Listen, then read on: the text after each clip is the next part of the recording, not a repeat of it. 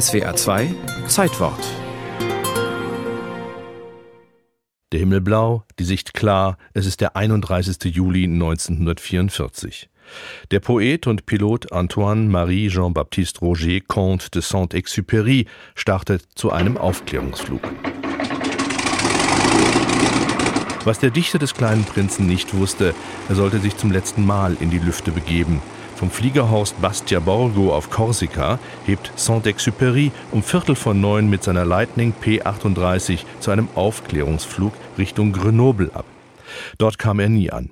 Spekulationen schossen ins Kraut. War Saint-Ex, wie die Franzosen ihr Fliegeridol nennen, abgeschossen worden?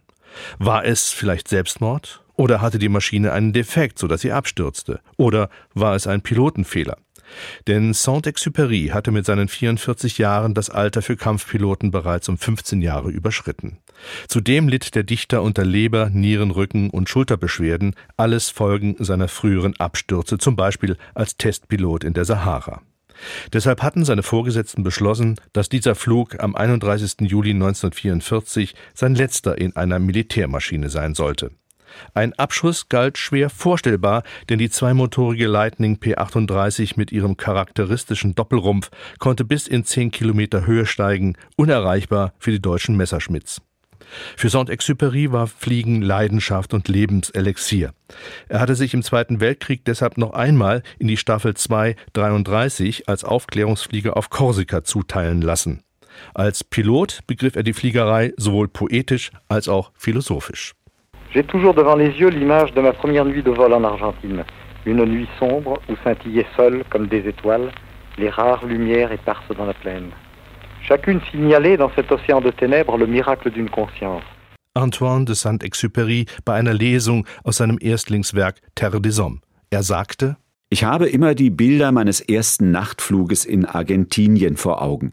Einer dunklen Nacht, in der nur die weit verstreuten Lichter in der Ebene gleich fernen Sternen leuchteten. Jeder von ihnen meldete in diesem Weltmeer von Finsternis das Wunder eines Bewusstseins. So rätselhaft wie manche seiner Formulierungen war auch Saint-Exupérys Verschwinden. Das Flugzeugwrack blieb jahrzehntelang verschollen, bis 1998. Beim Säubern seiner Netze fand ein Fischer östlich von der Ile de Rioux vor Marseille ein Silberarmband, in das Saint-Exupérys Namen eingraviert war.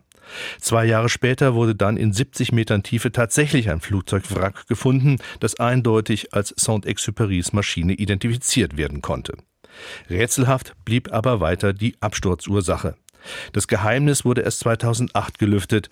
Der ehemalige Jagdflieger Horst Rippert wurde nach dem Krieg Sportreporter beim ZDF und erfuhr vom Fund der Maschine Saint-Exupérys. Er erinnerte sich, dass er 1944 zur fraglichen Zeit tatsächlich eine P-38 Lightning abgeschossen hatte. Ja, weil die Franzosen in ihren Nachrichtendiensten eben sagten, jetzt ist Exupéry heute abgeschossen worden von einem deutschen Jagdflieger. Gut, und das haben die alle mitgehört und so, mein Horst, wo warst du denn? Du warst doch da. Ja, und dann auf einmal war ich der Mörder. Ja, nur gut. César. Kurz vor seinem Flug in den Tod schrieb Saint-Exupéry einen letzten Brief an seine Mutter.